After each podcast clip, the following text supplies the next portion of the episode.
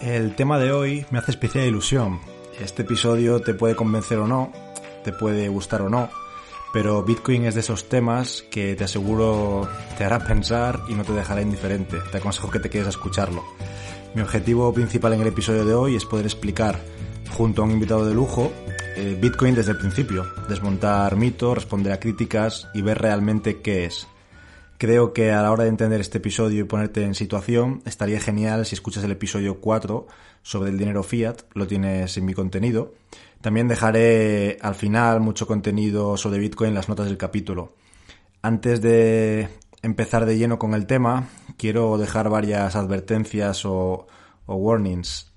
El primero, un clásico, eh, decir que lo que se dice o lo que digo en interés compuesto, por supuesto, no son consejos ni recomendaciones de inversión, son opiniones basadas en el estudio, en la experiencia y en la información, pero cada uno tiene que hacer los deberes por su cuenta y ser responsable de sus actos.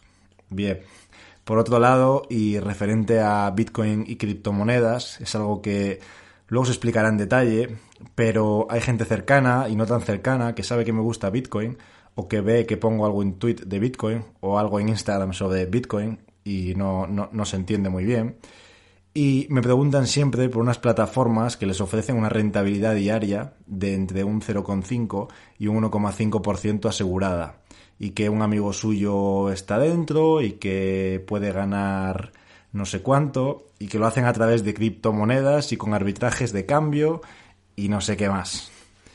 Bueno, respuesta clara desde mi opinión y experiencia, claro. Si alguien te ofrece una rentabilidad alta, asegurada y fácil, es mentira si ese alguien ha descubierto la fórmula mágica de la riqueza, no la va a compartir contigo ni con nadie y, y, y, más que, que, haciendo vídeos de Instagram eh, de marketing con un Lamborghini que es alquilado, estaría en Hawái celebrándolo. Eh, ese alguien está, está ganando dinero estafándote. Por supuesto, lo mismo para el que te vende cursos de trading, para tener la vida que quieres, trabajando 30 minutos al día, desde un jacuzzi en las montañas de Suiza, ya que, fíjate, em, el mejor inversor de todos los tiempos ha generado durante 40 años un 20% anual, con mucho trabajo, muchos altibajos, 10 horas de estudio al día y, muchísima incertidumbre. Si lo que buscas es en esas inversiones es hacerte rico, rico rápido, es mejor que juegues a la lotería o que vayas al casino una vez al año, te, te va a salir más barato. Bueno, lo de hoy no es un curso avanzado de trading ni estafas piramidales. Sobre, sobre estos temas y, cómo detectar cuando, cuando hay una estafa o cuando es un chiringuito financiero, de los que llaman, podemos hablar otro día. De momento, vamos a lo importante. Eh, quiero contar, para empezar, eh, cómo he llegado yo a Bitcoin, porque creo que puede servir y ahorrar tiempo a, a alguien.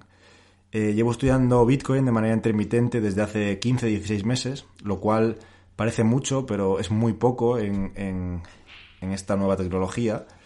Eh, un día cualquiera, en un anuncio de un banner de un ordenador, pone algo como curso de blockchain. Pues yo que soy bastante inquieto para quien me conozca y bastante curioso, pues a los 15 segundos en mi buscador de Google ponía ¿qué es blockchain? Pues bueno, estuve por lo menos media hora leyendo descripciones y cerré el ordenador sin haberme enterado absolutamente de nada. Eh, no sé qué de bloques, no sé qué de descentralización. Total. Voy al día siguiente al FNAC y le digo, quería un libro sobre blockchain. Bueno, pues la cara que me puso el, chico eh, era para verle bueno, me compro un, libro. Blockchain, la nueva revolución industrial de Internet, bla, bla, bla, bla, bla, bla. Lo leo y a la página 100, si alguien me ve, voy por la mitad del libro y, si alguien me pregunta, oye, ¿qué es blockchain? Sigo sin poder responderle de manera clara. Entiendo algunas cosas, entiendo eh, la criptografía, entiendo que, que, sirve para, bueno, para seguir una trazabilidad en ciertos procesos, pero, pero o sea, no daba crédito. O sea, algo, algo inédito para mí en un tema al cual llevaba horas invertidas y no sabía responder a la primera pregunta. Total, que me lo tomo como un reto intelectual y sigo investigando y, llego a Bitcoin. lo cual a día de hoy, en mi opinión, a día 15 de noviembre de 2020, es lo interesante y no blockchain, que, que para mí no, no tiene demasiado sentido en, dependiendo en qué. Eh, bueno, pasan además unas semanas y de repente veo en un podcast que yo suelo escuchar normalmente, Value Investing FM, que ya he hablado alguna otra, en otra ocasión aquí, un, podcast sobre lo que es Bitcoin bueno, un podcast completísimo de dos o tres horas que tuve que escucharme tres veces, coger apuntes para entender bien todo y aún así eh, muy con pinzas. Y ya con todo esto, pues se me empieza a encender la bombilla, empecé a entender un poco más todo, qué era Bitcoin, qué problemas solucionaba, cuáles son sus propiedades intrínsecas. Y pues desde aquella hasta hoy sigo leyendo libros, viendo vídeos, investigando, estudiándolo y muy feliz con mis Bitcoin y Satoshis siguiéndolo, disfrutando del reto intelectual que supone y desde la grada viendo cómo crece. El invitado de hoy es un conocedor y experto en la materia, es un divulgador de contenido de Bitcoin de mucha calidad. Dejaré sus redes sociales, su programa de podcast y su página de divulgación para empezar en Bitcoin desde cero en las notas del capítulo. Hablaremos con, con Lunaticoin sobre qué es Bitcoin, qué problemas puede solucionar, si es una estafa, como tanto se escucha o no, qué propiedades tiene, cómo se puede comprar, qué precio objetivo puede tener en euros, si esto interesa o no, y muchas cosas más. Yo soy, como siempre, Carlos Martínez, y vamos allá.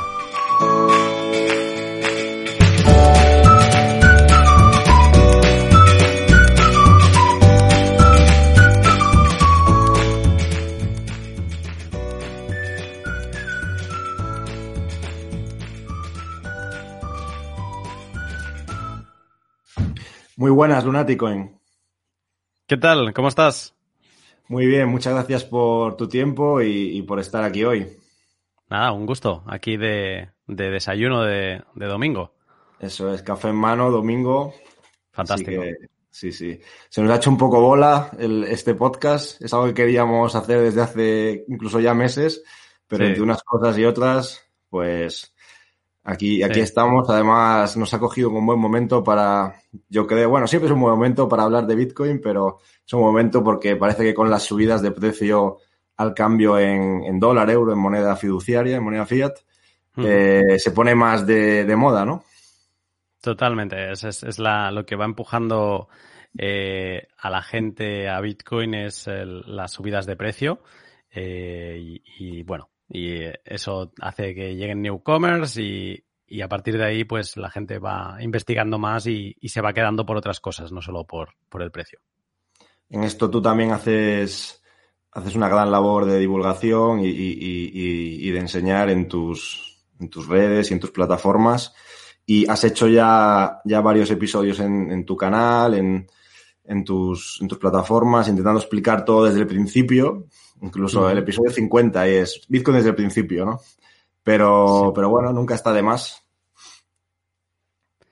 Eh, sí, eh, a ver, eh, Bitcoin es, es, que es tan extenso que se puede explicar desde diferentes lados, ¿no? Entonces, es que cuando acabas de entenderlo desde una perspectiva, te das cuenta que, que, que desde la otra no entiendes absolutamente nada. Y como no hay dos, hay...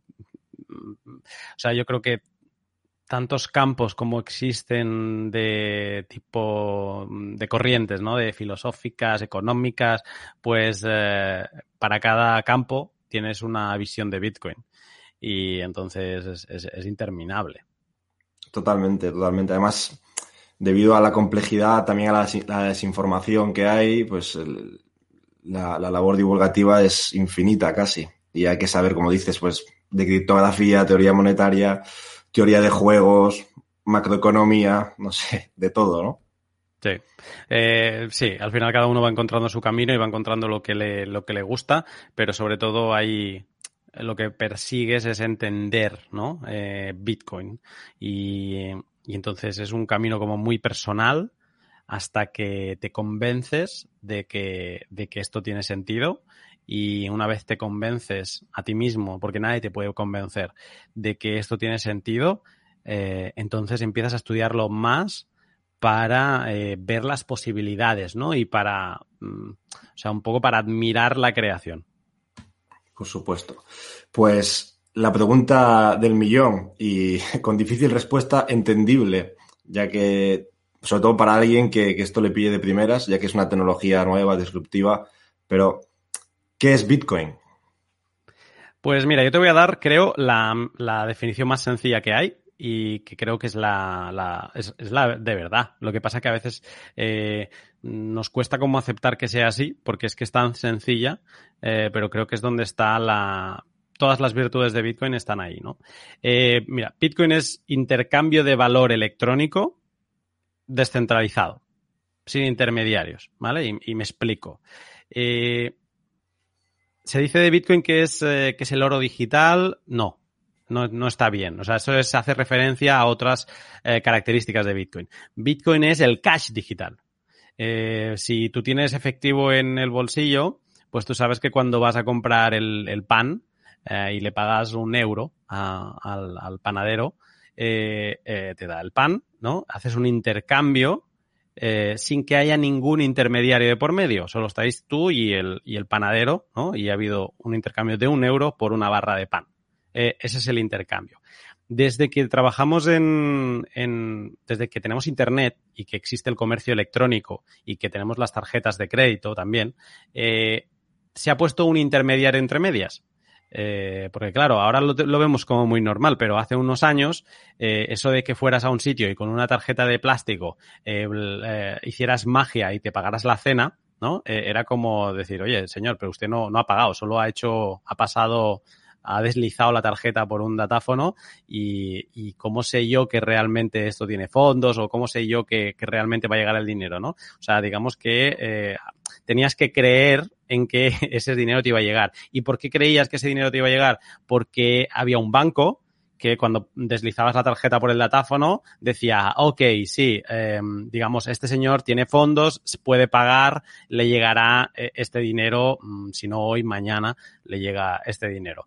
Entonces, digamos que incorporamos a un intermediario eh, para poder dominar este mundo digital. Pues Bitcoin es eh, volver un poco al inicio, es poder pagar digitalmente, hacer un intercambio de valor, ¿vale? Eh, y ahora voy a reforzar esta idea del intercambio de valor. intercambio de valor de forma electrónica, de forma digital, sin que haya un intermediario entre medias.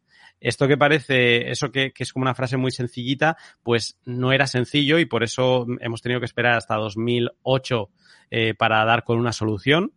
Eh, y de hecho, que empezara a funcionar a inicios de 2009. Que, fue lo que resolvió Satoshi Nakamoto. Eh, pero déjame decir, antes de entrar mucho más en profundidad, que es importante mm, remarcar esta parte de que es un intercambio de valor. O sea, Bitcoin lo que hace es que si yo te quiero enviar un Bitcoin a ti, pues eh, el, protocolo de Bitcoin lo que permite es que haya, yo te, yo intercambie la propiedad de este valor de un Bitcoin que estaba a mi nombre, digamos, eh, con claves criptográficas, que no, no hay identidades en Bitcoin, pero sí que hay poseedores de claves criptográficas. Yo tengo una... sí, perdón. Seudónimos, perdona. Sí, es, una es seudónima porque digamos que no te requiere de nombre y apellido, sino que requiere que tengas una clave pública y privada, ¿vale? Con, con criptografía asimétrica. Eh, entonces, eh, yo lo, lo que puedo hacer en Bitcoin es decir, no, pues ahora mismo mi clave privada era la única capaz de, mm, de mover estos Bitcoin, este Bitcoin, ahora quiero que, eh, que, que seas tú el único que pueda moverlos, ¿no? Entonces reasigno esa propiedad a ti. Hay un intercambio de valor, ¿no? Yo, eh, yo he movido eh, un, un, la propiedad de ese Bitcoin de mí a ti. Y la gracia de Bitcoin, todo lo que hace Bitcoin, o sea, toda la complejidad de Bitcoin es que te permite hacer eso sin que haya ningún intermediario en medio. Es, es tan sencillo como esto. Intercambio electrónico de valor sin intermediarios. Fin. Sí. Varios, eh, bueno, varios apuntes aquí. Em, el tema de, que no es el, oro digital, sino que es cash digital, de hecho es la, la, definición que viene en el literal, ¿no? En el paper de Satoshi. Es la primera frase. Peer-to-peer Electronic Cash System. Perfecto. Em, pues si quieres, em, podemos responder también, porque no es lo mismo Bitcoin con mayúscula que Bitcoin con minúscula, y después también se mete una palabra por ahí por el medio, que es blockchain, que, es lo que, la gente, bueno, lo, como, que, como que une Bitcoin con blockchain, no se sabe muy bien que, sale por ahí que blockchain es la nueva tecnología disruptiva, que, que en mi opinión ahora mismo, a día 15 de noviembre, no lo es la tecnología disruptiva es, es, Bitcoin. Pero ¿qué es Bitcoin? ¿Qué es una cosa? ¿Qué es otra? ¿Mayúscula, minúscula? Hmm.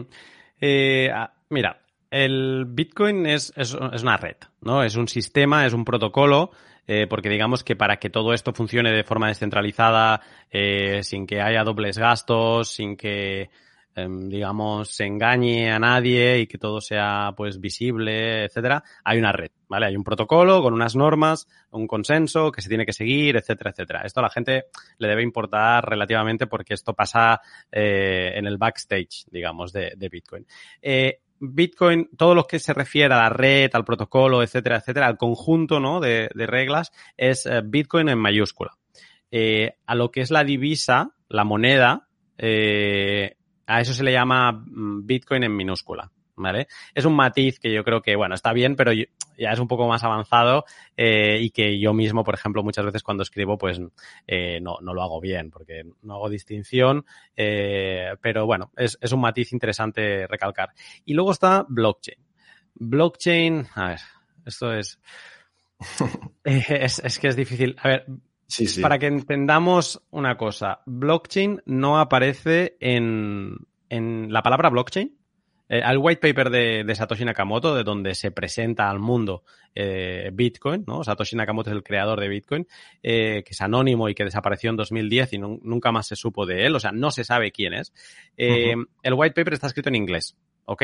Y en inglés, blockchain, que sería cadena de bloques, no se, no se escribe ni una vez. ¿Vale? Esto es un término que se acuñó después.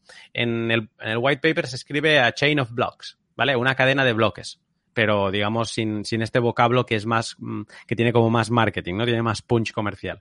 Entonces, eh, ¿cuál es el problema para, si quieres después ya te puedo explicar un poco más que, por qué tenemos una cadena de bloques en, Bitcoin.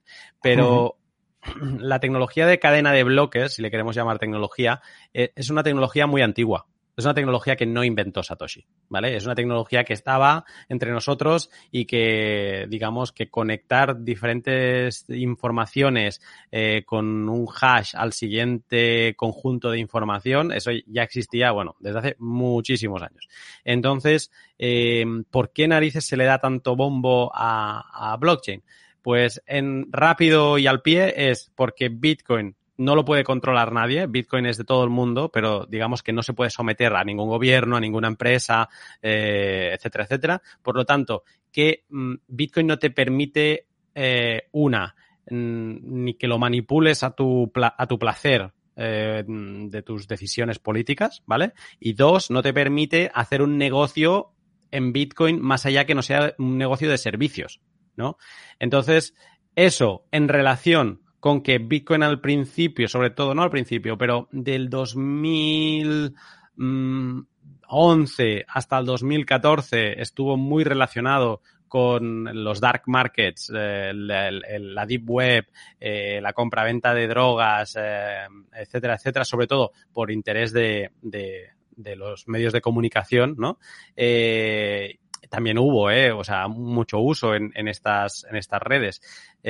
pues digamos que intentaron lavarle la cara a la disrupción de Bitcoin diciendo es que Bitcoin eh, no es realmente lo disruptivo, lo disruptivo es blockchain. Y en blockchain, ¿qué pasa? Que tú puedes crear una blockchain de la nada y eh, puedes, por ejemplo, en ella crear un proyecto de, trazabilidad de tomates de, en que van en barco, yo qué sé, ¿no? Historias de estas.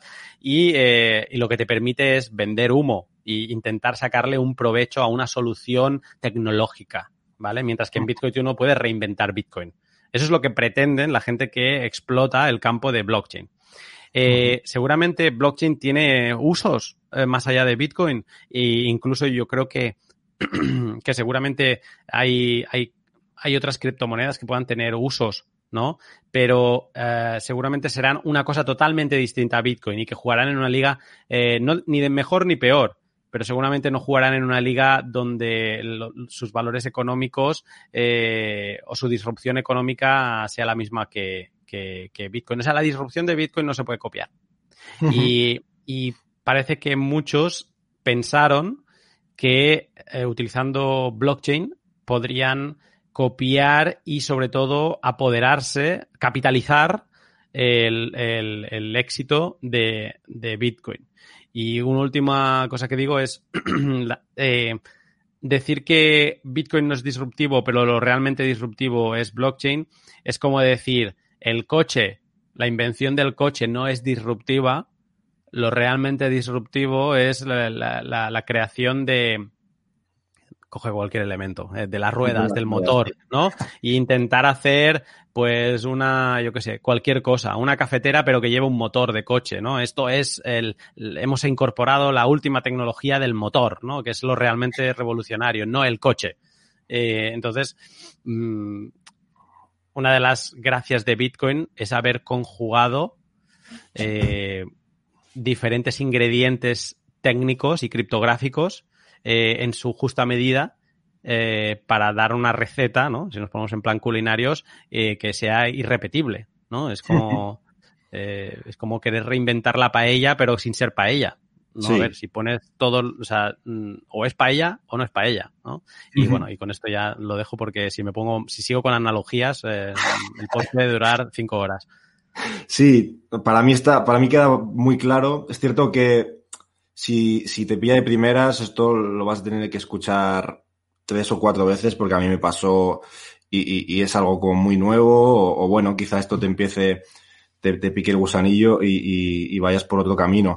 Pero, eh, ¿Sabes lo que referencia... confunde mucho? Y perdona sí. que te corte. No, confunde no. mucho que cuando empiezas a leer sobre blockchain, te ves algunos vídeos y ves a gente que parecen ultra serios, ultra profesionales, eh, ultra documentados, que, que te hacen dudar. Sí, sí, dices, sí, Yo me compré un libro de blockchain. Ah, yo también. El, mi primer libro de todo esto claro, es un librito pequeño. Y, y, y, decía, ostras, esto tiene sentido. Las compañías de seguros pueden hacer... No lo sé. Y claro, después vas entrando y dices, es que no tiene ningún sentido utilizar esto cuando puedes usar, usar algo súper fácil. Si vas a tener algo centralizado, ¿para qué vas a usar una red súper compleja con unos ingenieros expertos? Y... Mm. No tiene ningún sentido, ¿no? Mm, no, no tiene sentido y siempre, o sea, se tiene que pensar es, ¿este proyecto, a este proyecto le hace falta blockchain?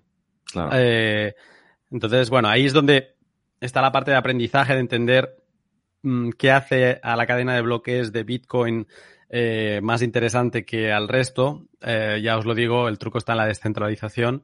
Eh, ya no es a la cadena de bloques, sino a Bitcoin en general. Bitcoin, su gracia es la descentralización, que nadie pueda meter mano para eso. Ha de ser posible tener muchos nodos, ha de ser posible correrlo en, en ordenadores viejos, en dispositivos que cuestan 100 euros y, y casi, o hay blockchains que requieren de equipos ultra potentes que entonces eso no, no se alinea con la descentralización, o hay blockchains incluso, incluso que son privadas, que eso, pues entonces a mí que me expliquen, porque una blockchain es una base de datos muy lenta y cara. Entonces, alguien que decide hacer una blockchain privada, eh, ¿qué narices tiene? Yo qué sé, es que es como decir, no, voy a hacer un barco eh, en el siglo XX, XXI, perdón, eh, de madera. Que, que, sí, que ya lo sé que los hay y tal y cual. No, pero ha de ser súper eficiente, ha de ser el más rápido del mundo y tal y cual. Bueno, pero señor, pero es que lo puedes hacer con, con, sí. con otros materiales que te lo va a dar mucho más barato, eficiente, fácil de reparar. No, no, no, de madera. Bueno, pues oye, eh, adelante, ¿no? Tú mismo. Eso es un poco la sensación que te queda cuando ves proyectos tipo esto. Blockchains privadas eh, entre un consorcio de empresas que entonces dices, bueno, pero ¿y quién, quién asegura la descentralización? ¿Quién asegura aquí que, que, uno de los socios no entre y modifique unos datos? Porque en teoría una de las características de una cadena de bloques descentralizada es que los datos no se pueden modificar. Entonces, a no ser que haya un consenso, ¿no? Bueno, esto, esto se nos estamos yendo, pero sí, pero sí, sí. sí. Eh, para, para un poco dejar o para, para introducir más todavía, podemos hablar si quieres de las propiedades eh, que tiene Bitcoin diferentes al dinero tradicional. qué problemas puede solucionar. Eh, bueno, a ver, yo creo que solucionaría, podemos poner que soluciona tres problemas. Eh, soluciona el que ya hemos comentado, que es eh, poder tener un método de pago sin intermediarios en la era digital, ¿vale? Que esto es algo que no habíamos visto. Soluciona, para mí, el, el impuesto oculto de la inflación, porque Bitcoin, o sea, Bitcoin se publica con un paper así, con, con tintes tecnológicos, digamos, del, del, lado de la criptografía, de la tecnología, etcétera. Eh, pero Bitcoin se alinea mucho con, por ejemplo, con la escuela austríaca de, economía, ¿no? Con conceptos económicos. Eh, y, y, entonces eh, tiene muchos, uh, muchos seguidores del lado económico, ¿no? Gente que antes era seguidora del oro, pues también sigue el, desarrollo de Bitcoin porque es, es, muy parecido. Bitcoin es uh, finito por código. Desde que se puso a funcionar en el 3 de enero de 2009, eh, Bitcoin ya se sabe cuándo se emitirán todos los Bitcoins, que aproximadamente serán 2140. Y Y entonces, digamos que a diferencia del dinero que tenemos en el bolsillo, donde, por ejemplo, viene una crisis del COVID, hay que imprimir, pues se imprime. O eh, España o el país X no ha hecho las cosas bien, vamos a imprimir para rescatarlo, vamos a imprimir para rescatar ese banco, ¿no? Digamos que es su, su, su eh, programa de emisión no está definido y se sigue emitiendo constantemente, ¿no? Eh, mm. Pues en Bitcoin eso no pasa. Está definido y eso en qué se traduce? Pues en que Bitcoin por eso aumenta de valor. Eh, aumenta de valor en relación a dólares, euros, porque una, la gente se, se va interesando y va entrando, digamos, a, a Bitcoin, eh, pero también se a, aumenta de, de valor porque es que cuando todas las monedas fiduciarias están imprimiendo a mansalva, o sea, como si no hubiera mañana, Sí, sí. Eh, pues es normal que cuando tú tienes más dinero las cosas cuesten más, ¿no? Entonces, Bitcoin, al ser eh, finito, al que solo existirán 21 millones de Bitcoins, digamos que eh, pues es como si tomases, a ver, ¿cuánto vale el mundo? Pues lo que, lo que cueste, ¿no? Todo, todo. Los bienes, los servicios de todo el mundo, pues lo que cueste. Pues dividido por 21 millones, ¿a cuánto toca? ¿No? Es un mm. poco la, la el, el la broma que se hace por, por Twitter, ¿no? Algo así, eh, porque es que es eso, ¿no? Es, tienes un, un, un, un asset, un activo que, que, que, nadie se puede poner como un loco a imprimir. Por lo tanto, para mí, eh, si tú te proteges, tú proteges tu riqueza, tu trabajo diario en Bitcoin, vale que es un activo muy volátil porque aún está buscando su precio, eh, y entonces eh, para encontrar su precio está a expensas del mercado de, de, sube y baja y como sigue entrando gente y saliendo, pues es normal que tenga esa, esa volatilidad, pero a la larga, eh, pues Bitcoin lo que te da es una protección contra la mala política, contra la mala política de la inflación. Eh, entonces, pues bueno, mucha gente la está adoptando para tener sus ahorros y su, su ¿cómo se llama esto? Su, su, su store of value. No me sale sí, incluso su estilo de vida, ¿no? Yo sé que, por ejemplo, o creo, ¿no? Que creo que haberte escuchado que tú vives con Bitcoin. Eh, no, no, yo no vivo con Bitcoin porque de hecho no quiero, o sea, estoy en fase de, de acumulación y no, no, no, no quiero gastar Bitcoin.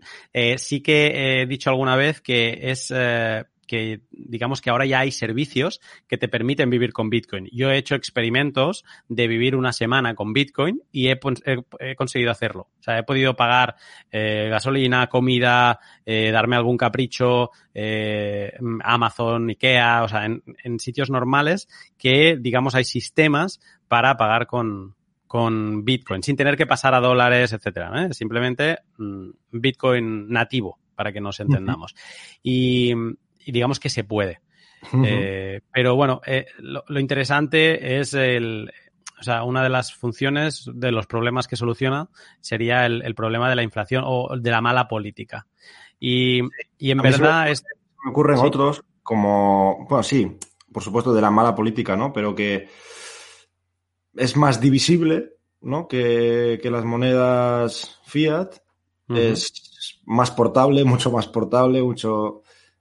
Además, bueno, es descentralizado, ya lo has dicho, es fungible, es inconfiscable, que esto es muy importante, si quieres lo comentamos más en profundidad, pero mm. eh, que sea inconfiscable, que puede llegar a ser anónimo, eh, depende de, de, cómo, de cómo lo hayas comprado, y por supuesto que es escaso, ¿no? Que, va a haber 21 millones, se dice que se han perdido ya, ¿cuántos serán? ¿3, 4 millones de bitcoins se han perdido? Se especula que son 4 millones, sí. Sí. Y, y, después que, bueno, tiene, una, tiene características como la alineación de incentivos, con, el, con la prueba de trabajo, que, que, es espectacular. Hmm. Ojalá tuviésemos eh, incentivos en, en, sociedad, bancos, políticos. está muy bien esto que, dices ahora de los valores, ¿no? Del, de, de, todo esto que has estado ahora mencionando, porque es el ejemplo claro de lo que te pasa cuando entras en Bitcoin. O sea, yo ahora quizá me he quedado, eh, estoy en una fase donde es todo esto que acabas de decir lo tengo como más asumido. Sí, ya es normal, pero, pero es algo que si, claro. te dicen esto, no te lo crees. Esto de primera dices, bueno, alguien lo hackeará algún día, ¿no? Luego hablaremos de la seguridad, pero bueno sí, el, no, no, el, de todo lo que has dicho, que es, es 100%, o sea, no, te muevo ni una coma, me quedo mucho con, la portabilidad de Bitcoin. Que Bitcoin, eh, Bitcoin es un número eh, largo, que es la, tu clave privada. Entonces, tú solo necesitas saber con ese número, eh, mm, tienes acceso a tus Bitcoin. Entonces, pongamos el caso de, de un sirio que, digamos que ve que de golpe su país entra en una guerra em, entre estados, civil, de todo, y un poco que se le empieza a destruir el país y se tiene que ir. Ahora imaginemos que, que esa persona, una, caso uno, había acumulado su riqueza en la moneda local, ¿no? Que ahora realmente no, no, no sé qué, qué, moneda local tienen en Siria. Eh, pues obviamente eso se va a cero porque bombardean el Banco Central de tu país, nadie quiere tu moneda local porque es un país que ya no tiene comercio, no tiene nada. Entonces, digamos que tu riqueza que has acumulado con todos tus años de trabajo y esfuerzo se va a cero. Eh, caso número dos, esa persona era un poco ávida e inteligente y, y había acumulado en oro. Entonces, eh, eh, pues bien, fantástico. Su riqueza no se ha ido a cero, pero ahora imagínate que había acumulado mm, dos kilos de oro. Sí. Ahora vas y que creo que un, kilo, un kilo, es que ahora quizá digo una barbaridad, pero no sé si, equivale a 45.000 euros. Eh, pero vale, digamos que dos kilos. Es, bueno, no quiero tampoco decirlo mal. Son unos 1.800 o por ahí, o 1.600 euros debe estar ahora. Entonces la onza son 33 gramos. Bueno, podemos calcular aquí. Sí, eso son 1.000 dividido 33 por 1.600, sí, unos 48.000 euros el kilo. Eh, vale, dos kilos, si vas en avión, pues los puedes meter en la maleta, ningún problema. Pero si llevas dos kilos, estamos, o, aunque fuera un kilo, eh, en teoría tú no puedes entrar a un país con, con más de, de, de 10.000 euros, ¿no? Mm. Entonces, pues bueno, mm, te van a, mm, vas a tener que, te pueden parar, te pueden expropiar, te pueden preguntar de dónde narices has sacado eso, que no se lo crean, que tú no tengas cómo justificarte porque tu país está en guerra y te has ido con lo opuesto, eh, o digamos que incluso te lo pueden robar de camino al aeropuerto, ¿vale? Un problema. Eh, caso número tres, esa persona consigue convertir toda su riqueza a Bitcoin o ya la tenía en Bitcoin eh, de antes, ¿no? esa persona se apunta en un papel 24 palabras, eh, que es las que equivalen a ese número largo. Eh, mm, se va desnudo, en caso extremo, ¿no? Cruza las fronteras desnudo, sin posesiones, eh, y llega a un país, vamos a poner que llega a Alemania, ¿no? se va, le dan ayudas, se, se va a un café de estos donde hay ordenadores y él rehidrata la, su, su, semilla, que es como se le llaman a estas 24 palabras, y tiene acceso a toda su riqueza. ¿no? Esta, este concepto de portabilidad es alucinante.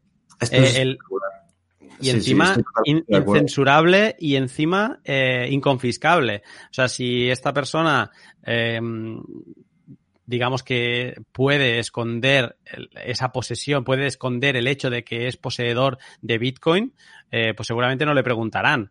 Eh, pero si no, lo tendrán que moler a palos para que esa persona pueda. Y hay mecanismos incluso que aunque te estén machacando vivo, eh, que realmente tú no tengas acceso completo a, esos bitcoins. O sea, que, que esa, esa, esa riqueza que se conecta y se desconecta como si fuera el modo avión del móvil, es alucinante.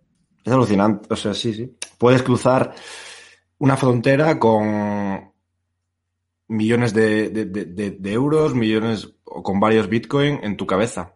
Y esto es, algo muy, muy potente, porque a mí sí que se me ocurre, se me ocurren más alternativas a, las que tú has dicho de, bueno, puede tenerlo, puede tener su, digamos, sus ahorros en dinero, puede tenerlo, como has dicho, en oro, puede tenerlo en Bitcoin, pero también puede tenerlo en, en una casa, pero claro, si, si el caso es extremo, esa casa vale cero. Ahora mismo nadie quiere vivir en el centro o en la capital de, de un país en guerra. Eh, si puedes tenerlo en, acciones, pero bueno, ya a ver en qué, en qué broker lo tienes, em, en qué país está, en, las acciones, invertido en las acciones de ese mismo país o lo tienes diversificado. O sea, se me ocurren más opciones. Eh, alguna tiene también portabilidad, pero em, tan, tan soberano o tan la solución tan soberana como la de Bitcoin eh, no la he encontrado. Es que es soberana personal, o sea, eres, eh, acabas siendo como el libro, el individuo soberano. No dependes de nadie. Eso es, que no dependas de nadie más, porque sí que es cierto que puedes tener acciones diversificadas en un broker en el extranjero, eh, totalmente legal, pero ya tienes que ir allí, oye, yo tenía esto, ¿te acuerdas de...? No. Te rompen la identidad, sales de tu país, te cortan el DNI, te cortan el pasaporte, te, acabas indocumentado, llegas a Berlín, tú juras y perjuras que eres tal persona, te dan un documento eh, temporal, pero ya no tienes el mismo número de DNI, el, tu broker te dice, vale, sin ningún problema, justifícame que eres tú, envíame una copia, una foto tuya con tu DNI. Y no, pero es que me lo quemaron, ah, pues lo siento, es que yo no te puedo, no te puedo dar acceso a eso, no, pero es que vengo de un país en guerra, ¿sabes? O sea, al final acabas teniendo que justificarte delante de otro. Volvemos a estar en el caso de un intermediario. Bitcoin eres tú y Bitcoin. Eh, no hay nadie más. Sí, además el otro día escuché, bueno, tu, último, tu último episodio sobre privacidad de privacidad o, no, bueno, KYC o, no KYC, así. Y, mm, hablaste con, un chico venezolano, ¿verdad? Con los dos eran venezolanos, sí. Dos venezolanos que, que están fuera de su país, porque uno bueno, la historia. Mauricio está en Canadá y, eh, y P. Holt está, sigue estando en. O sea, Peter sigue estando en Venezuela. y, ellos hablaban que, que, claro, que por supuesto que la situación que, ha pasado allí o que, está, que ha pasado en otros países no es común. O sea, no pasa cada año, no pasa cada 10 años, no pasa en todos los países. Pero sí que es cierto que no, no han podido predecirlo. O sea, que no pasa de un día para otro. Que va poco a poco eh, y cuando te das cuenta, ha pasado. Exacto, ha pasado y, que y voy a decir una cosa eh, que no hemos dicho antes, o sea, la, no pasa como en el caso de Venezuela, pero sí pasa en otras magnitudes. Tenemos el caso de Argentina donde tienen, por ejemplo, un cepo bancario que no les deja eh, entrar o tener operaciones con moneda extranjera superior a X eh, cantidades de dólares. Con lo que básicamente lo que están haciendo es encerrando a su población en, en sus malas decisiones eh, monetarias, ¿vale? Les están obligando a utilizar el peso argentino cuando ellos son los que están destruyendo el peso argentino. Una eh, inflación de, 50% al año, el año pasado o algo así. galopante, galopante. Entonces, eh, Bitcoin te permite moverte sin que nadie te censure. Eh, el, caso de Venezuela es, el mismo, te permite proteger tu riqueza frente a un gobierno que solo mira mm, para, para, pues bueno, pues para ir salvando día a día y proteger sus intereses, pero no los de su población. Y, y así tenemos mm, muchísimos casos. ¿no? Sí, hay casos no tan extremos. Por supuesto, esto Venezuela es muy extremo, Argentina tan, bueno. Pero es que, no te diré más. Hay, pequeños, sí, pequeños, pequeños abusos, digamos. Pero hay una gráfica que es, eh, que es llamativa con la con el euro. Eh, también debe haberla, lo que pasa que no debe ser tan tan llamativa porque tenemos pues hace 20 años ¿no? que tenemos el, euro. Eh, pero si tú miras una gráfica del, del poder de compra del dólar en los últimos 100 años, o sea, creo que es en los últimos 100, hay en los últimos 30, esto hizo un tuit una vez, no me acuerdo, pero como que ha perdido el 70% de su capacidad de compra. Entonces, eh, todos tenemos claro yo siempre explico la misma anécdota porque a mí esto de niño me, me, me, tenía loco. Eh, yo iba al cine y me costaba 500 pesetas, que al cambio ahora son 3 euros. Eh, y yo le preguntaba a mi madre, pero ¿tú cuánto pagabas por ir al cine? Me decía, no, 18 pesetas. Y digo, ostras, de 18 a 500. Digo, ¿pero qué ha pasado aquí? ¿No? Y ahora estamos pagando, al cambio eran 3 euros, ¿no? Pues ahora estamos pagando unos 8 o 9, ¿no?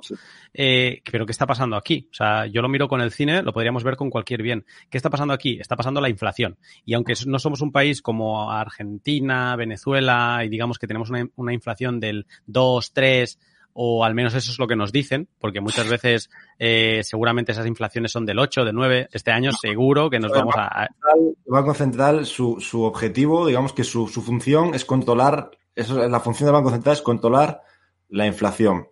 Pero no, no es algo, no se puede. Es decir, es muy difícil decir, no, va a haber un 2% de inflación cada año. Esto no, esto no va así. O sea, no, es algo, es un problema complejo, digamos. No, no se, no se resuelve. No, no, tiene fácil. Es como si, no, pues que el mercado suba un 3%. O sea, es, es algo complejo. Es como tener, es como tener de, de, emisión en una empresa un, algo utópico, ¿no? Eh, o algo in, in, inal, inalcanzable para, para esas personas, ¿no? O para esa empresa. Eh, entonces, la, digamos que no estamos en el caso de Argentina o Venezuela, pero mmm, todo el mundo sabe que su salario no le da para lo que le daba antes y eso es un continuo. Mucha gente dice, es que con la peseta vivíamos mejor porque no podíamos viajar al extranjero, pero teníamos para irnos a tomar cañas cada día, cenar fuera y digamos que no teníamos que estar eh, contando las monedas una a una para saber cuándo podíamos cenar fuera, ¿no? Todo eso es la inflación. Eh, la infla los precios suben, pero los salarios no.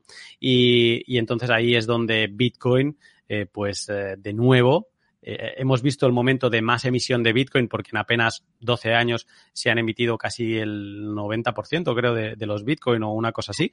Eh, Claro, ahora hemos tenido mucha volatilidad, mucho cambio de precio, todo esto se, va estabilizando, pero la gracia sobre todo es saber que no tienes unos políticos que porque han hecho mal las cosas, que normalmente es, la, es lo que pasa, es mejor prometer a, a, todo el mundo, a funcionarios y al Estado en general, que todo va a ser fantástico y que voy a aumentar el salario de todo Dios, etcétera, etcétera, y luego acabar con unos déficits que tienes que ir a, al Banco Central Europeo a que te, a que te salve y eso acaba, se acaba. O sea, eso es pasar la pelota a que la gente acabe pagando vía inflación eh, la, su mala gestión.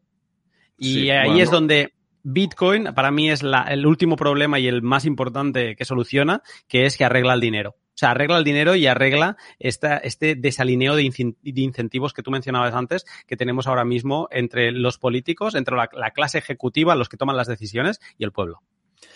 Total, totalmente. Es que me estoy riendo porque es que no me quiero meter en jardines frondosos, pero pero, pero totalmente.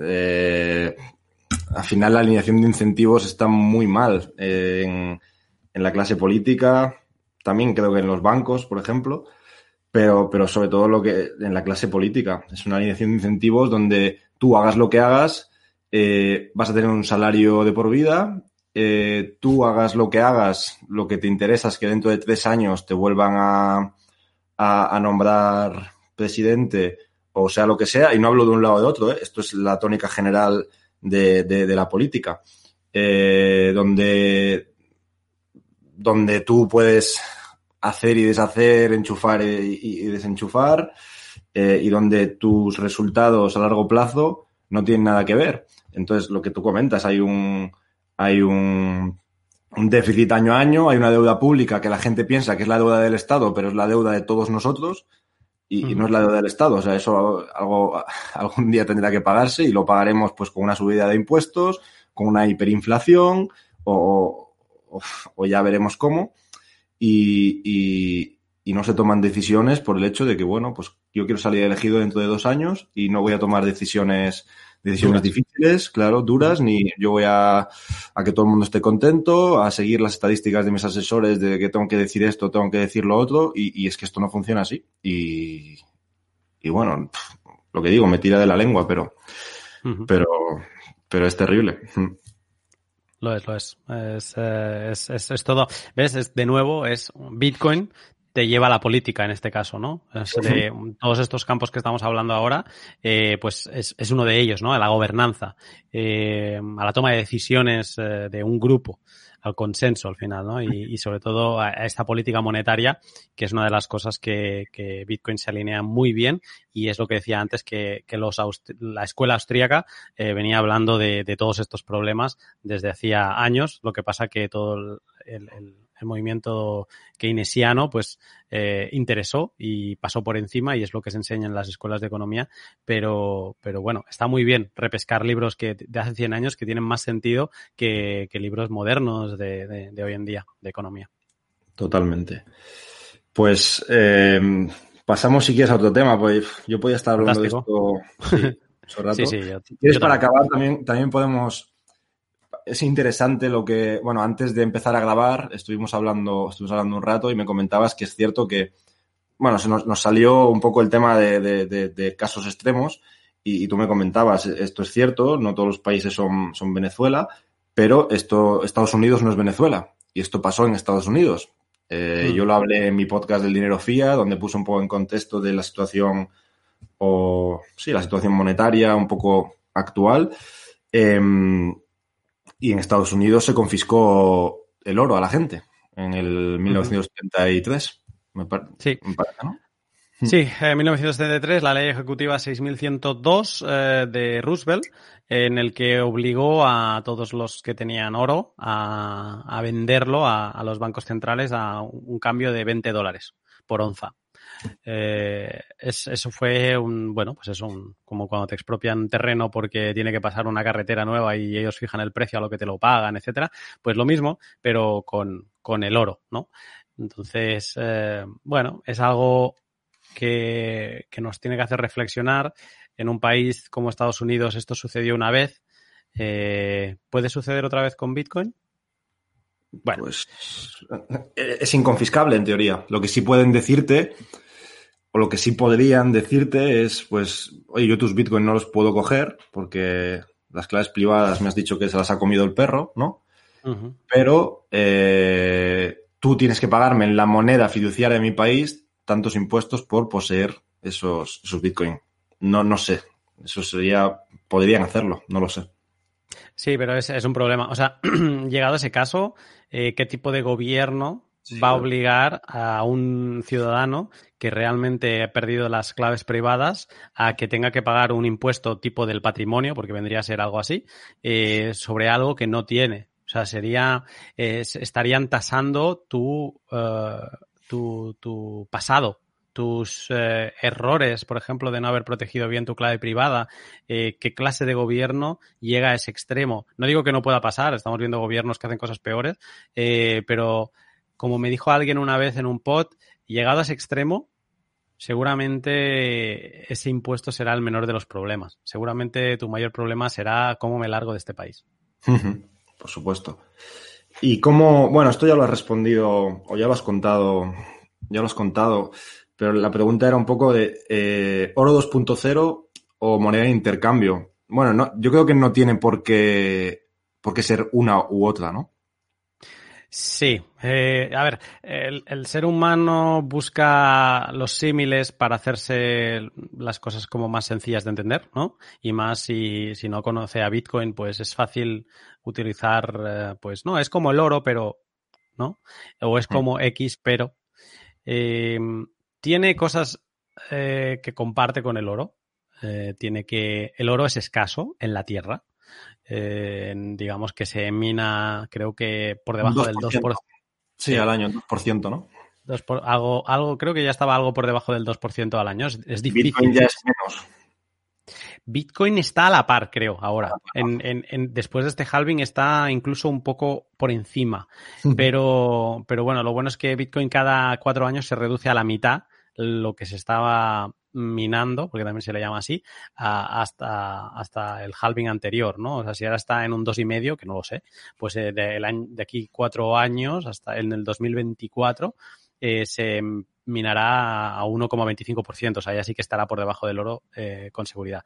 pero bueno, volviendo al tema del oro, tiene cosas que muy parecidas, tiene cosas que los goldbacks, que es como se le llama a los a, los como bitcoiners pero del oro, ¿no?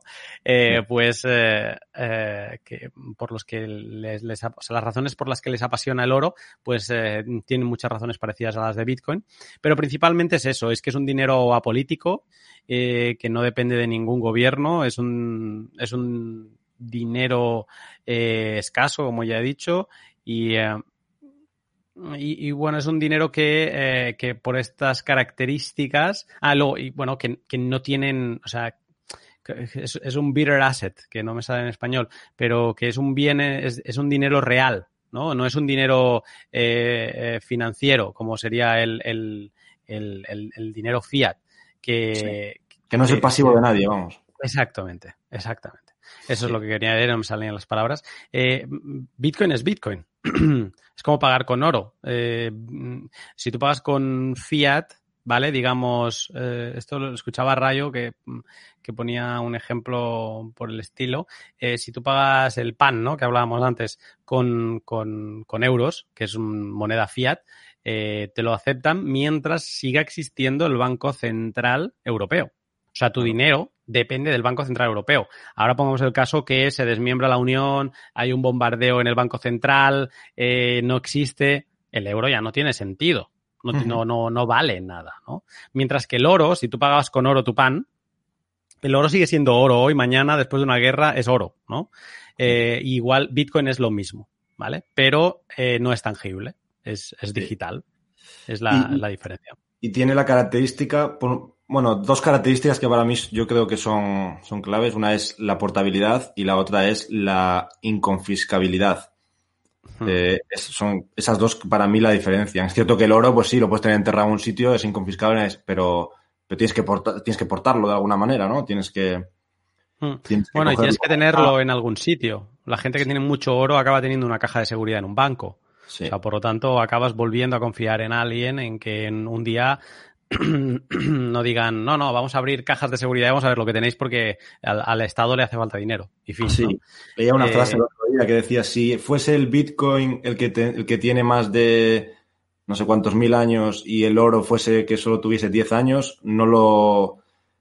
Eh, el oro no, digamos que no sería mejor que el Bitcoin nunca. O sea, nadie usaría, nadie se plantearía usar oro, ¿no?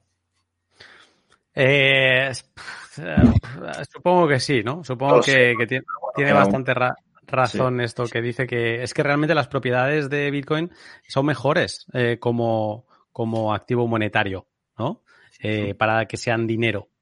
Eh, que el, que el oro. El oro tiene otras propiedades. O sea, Bitcoin no lo puedes utilizar para elementos electrónicos, ¿no? Uh -huh. eh, pero, o sea, el, el, el, uso industrial, Bitcoin no lo tiene, el oro sí, pero como activo monetario, eh, Bitcoin mejora el oro en, en, en, muchas cosas. Hay cosas donde no las mejora, ¿eh? O sea, uh -huh. Bitcoin, mm, una, vi, vi, un documental sobre Bitcoin y oro, ¿no? En, en Real Vision, y habría, había alguien, un, un Goldback, que decía que eh, él quiere mantener sus ahorros en un activo que no desaparece si lo desconectas de la electricidad, ¿vale?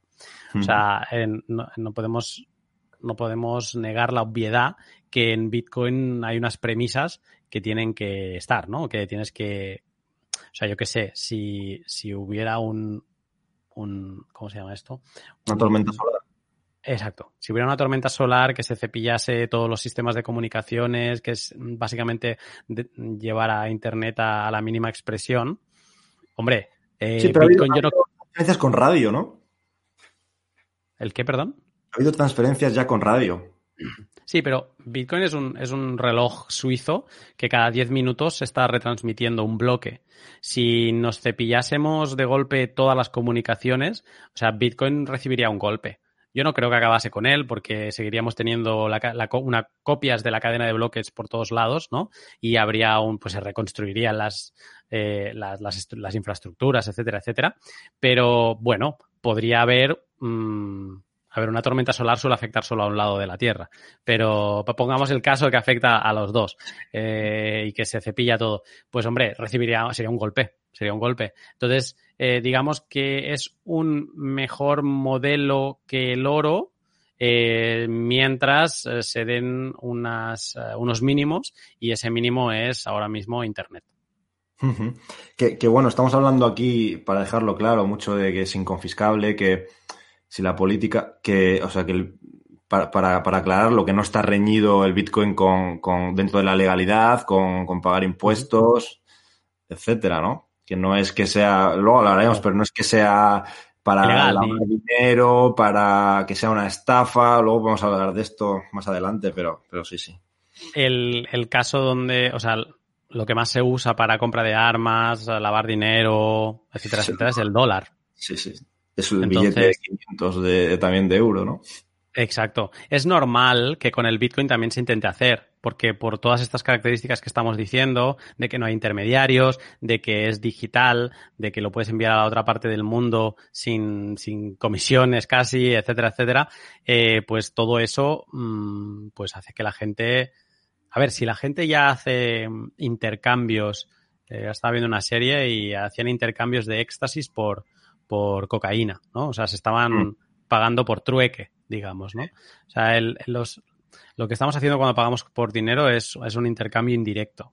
¿no? Es, te pago con algo para que tú luego, a posteriori, eh, de forma aplazada, tú puedas eh, eh, comprar el, el, bien o servicio que realmente, o adquirir el bien o servicio que realmente te interesa.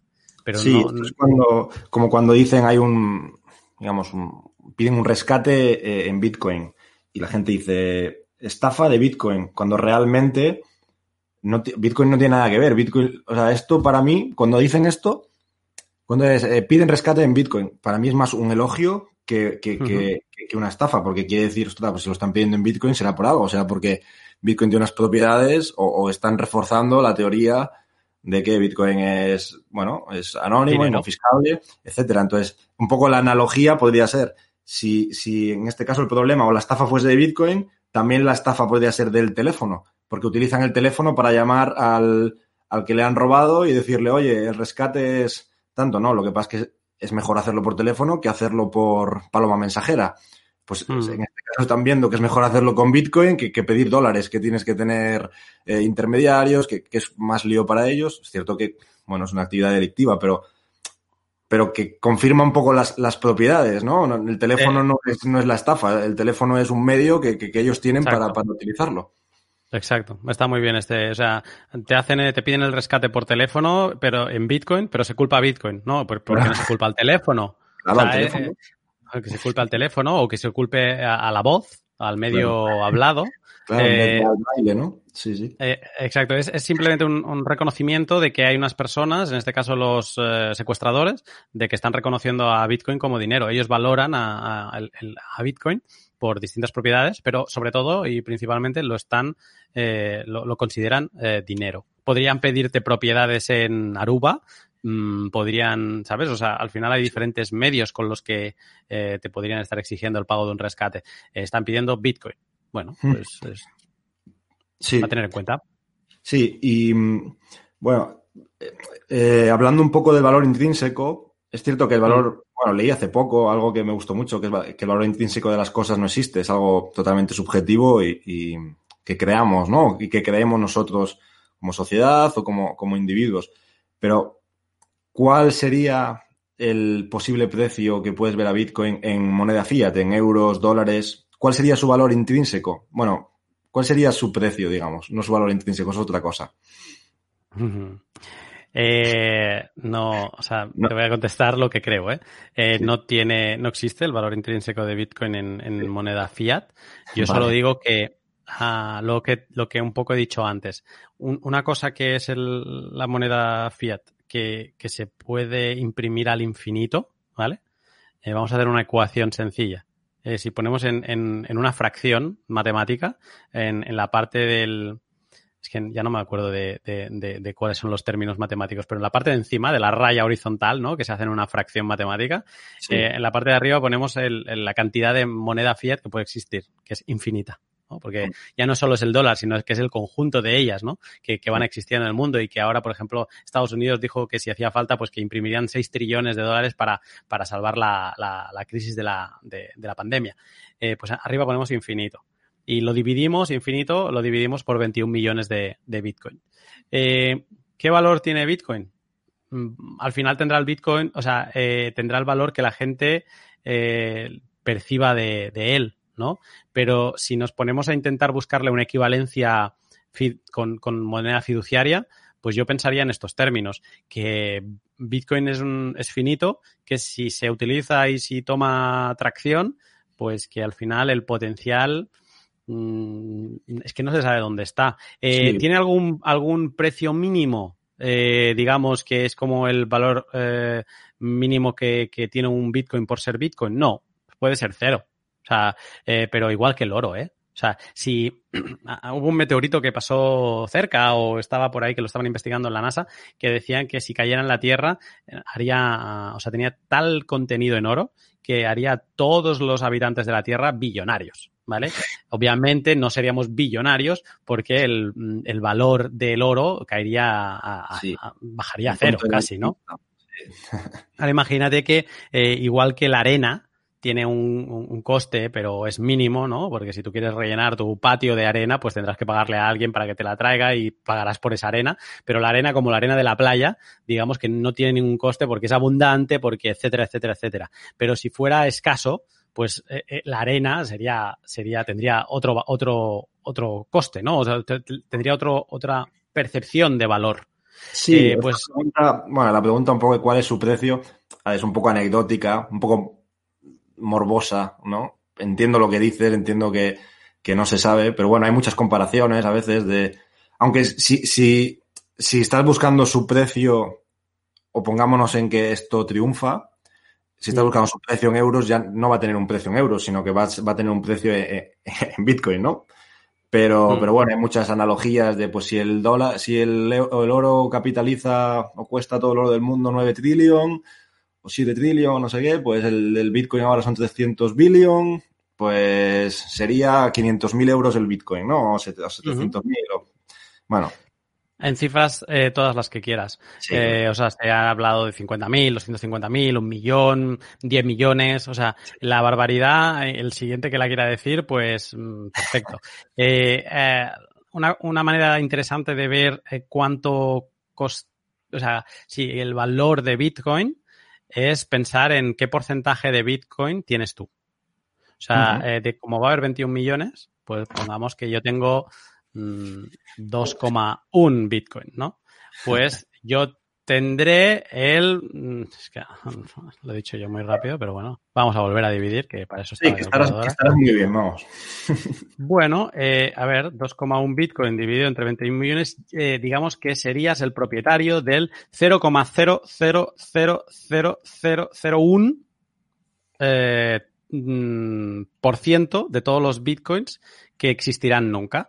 Pues una manera de ver qué valor vas a tener es que tú sepas qué porcentaje de todos los bitcoins que existen vas a tener tú. ¿Vale? Eh, ya sé que es una pregunta un poco salida por la tangente, pero es que realmente em, eh, cuando entiendes Bitcoin y cuando caes fuerte en la madriguera, el,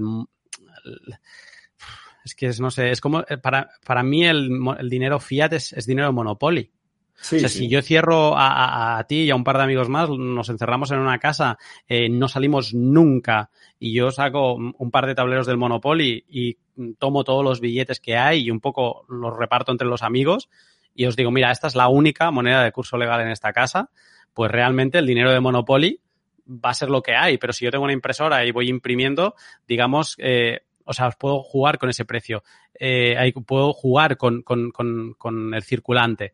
Eh, eso es el, el, dinero fiat. Esos cuatro amigos son los cuatro amigos que están en el Banco Central y los cuatro políticos o los cuatro, mm, digamos, mm, que controlan el mundo. Eh, entonces, eh, ¿cómo, pueden, ¿cómo podemos buscarle un precio a Bitcoin cuando lo que estamos comparando es eh, algo que es infinito, algo que es dinero del Monopoly contra algo que, que está creado desde abajo? Por, por, la gente y que además con, que, Bitcoin está desde bottom, eh, bottom to. o sea, que está, sí. bottom up, ¿no? Esto, porque normalmente es al revés, ¿no? En, en, casi todos estos temas, normalmente es de, de arriba abajo, pues lo, lo crea al final, en general todo, pues lo crean los gobiernos, los bancos centrales, o, y esto es al revés, o sea, está por, poco a poco calando en la, eh, en la parte arriba de la sociedad, en las instituciones, pero viene desde, desde muy, muy abajo. De hecho, no sé si has visto que hay una senadora ahora en Estados Unidos que, que es pro Bitcoin y que tiene Bitcoin. y le, preguntaron una entrevista hace poco, ¿vas a llevar a Bitcoin al Senado? Y dijo que sí, que es algo eh, que es algo que, que, no tiene inflación, que va a tener 21 millones, que, que tal y cual. Está muy bien, está muy bien. Vamos a, va a ser divertido. Sí, sí, bueno, como yo te escuché en un podcast que decías que tú estás ahora con las palomitas viendo a ver qué pasa, ¿no? Totalmente. Es, que, eh, estar en este, en este mundo ahora es eh, de Bitcoin es, es, fantástico, porque es como que el, todo lo que está pasando es, te da te da actualidad cada día, te da divertimento cada día, eh, porque es que pasan cosas. el mundo necesitaba Bitcoin y, ahora, digamos, que tiene todo el sentido del mundo que exista Bitcoin con todo esto que está pasando. Entonces es como que casi todo lo que pasa eh, tiene una conexión con Bitcoin. ¿Y, por qué Bitcoin sí y las demás criptomonedas no? Bueno, lo hemos, quizá diciendo sus características intrínsecas ya lo he respondido, pero, pero un poco mm. por, por hacer la comparación, ¿no? El que te dice, hay muchos amigos que me dicen, ¿qué opinas de Ethereum 2.0? Y, mi respuesta es que compres Bitcoin.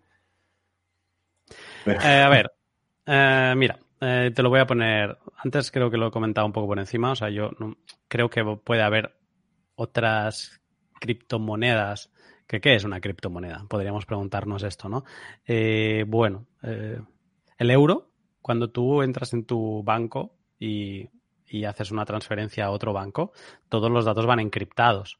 Es digital y utilizan esto, pues lo que digo, ¿no? Criptografía para, para que, se haga efectivo de una forma segura. O sea que una criptomoneda, ¿qué, qué, diferencia una criptomoneda del dinero que ya tenemos, no?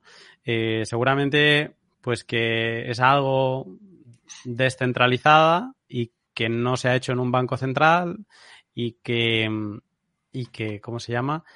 Y que digamos que debería ser permissionless, o sea que todo el mundo puede entrar. Eh, mm, bueno, eso es un poco lo que podría caracterizar una criptomoneda del euro. ¿no?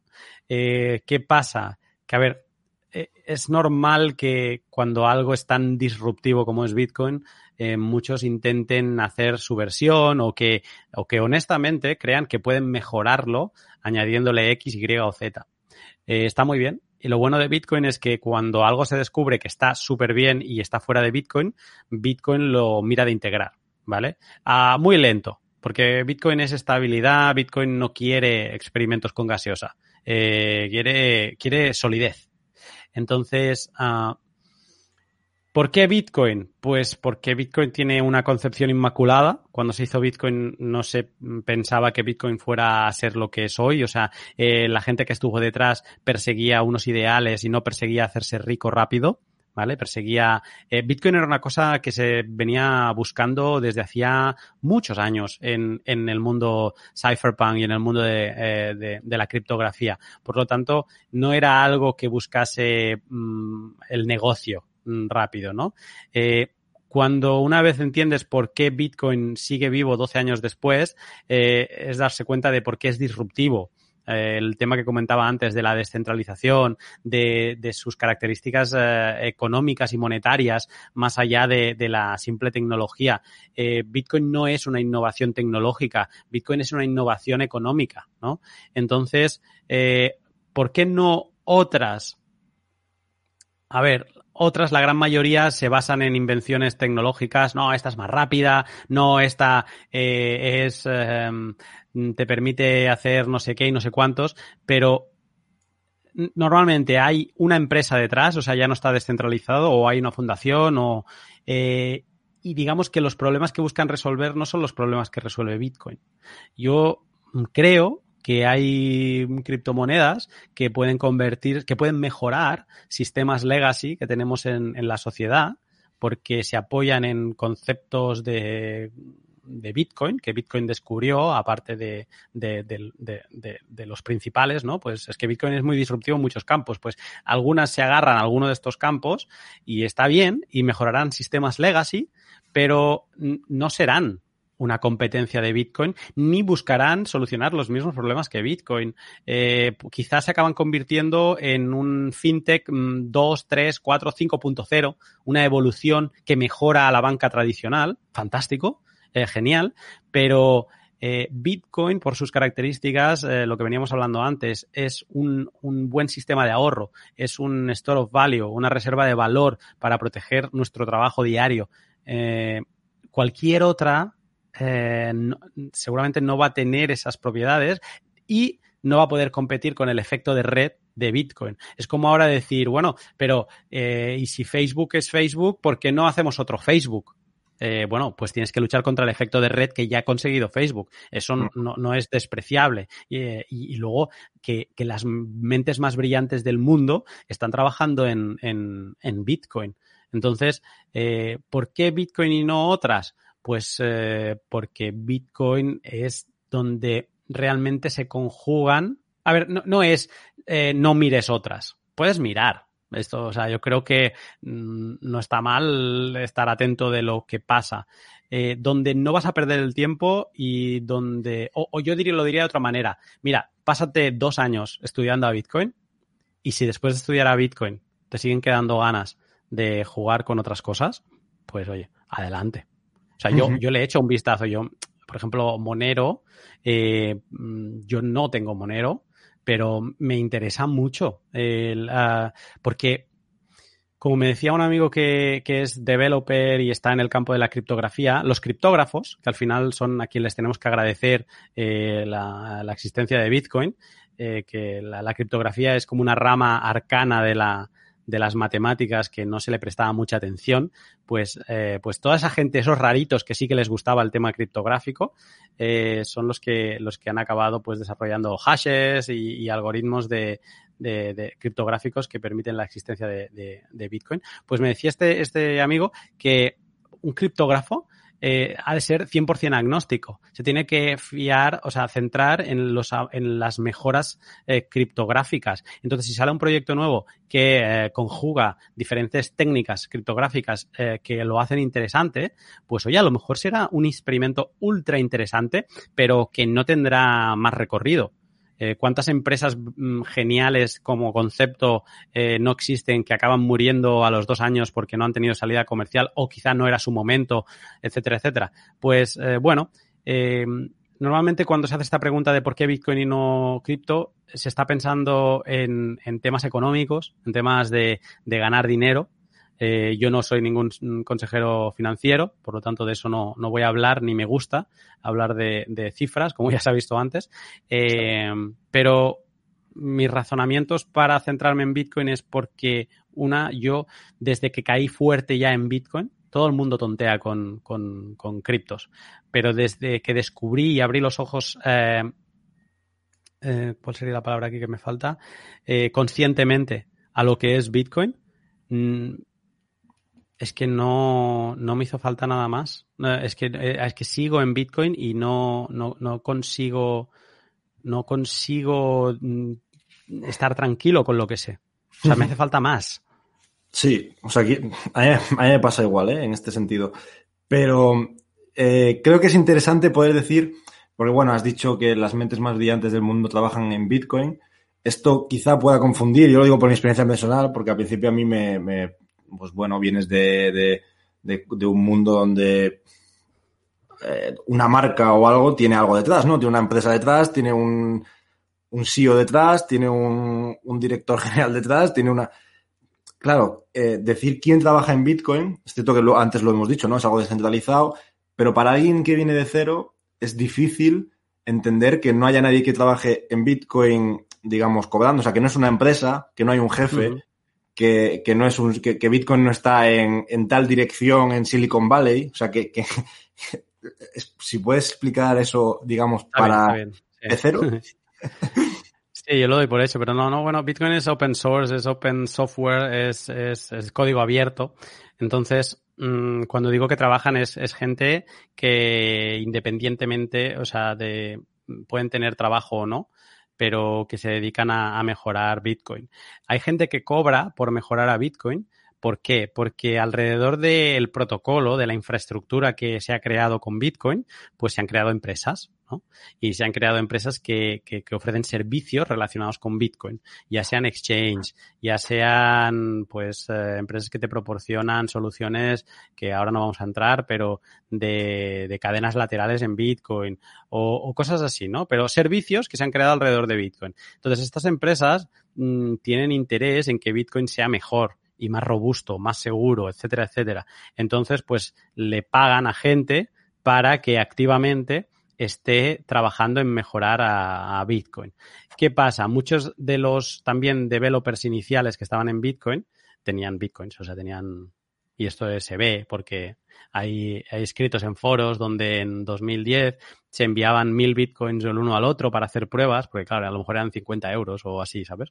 Eh, entonces, muchos de estos developers eh, tienen Bitcoins para aburrir y eh, entonces digamos que tampoco es que les haga falta trabajar y, y lo hacen por. Sí, que tienen la, una línea de los intereses, digamos, que si de, al final Bitcoin acaba saliendo bien, ellos tienen muchos, ¿no?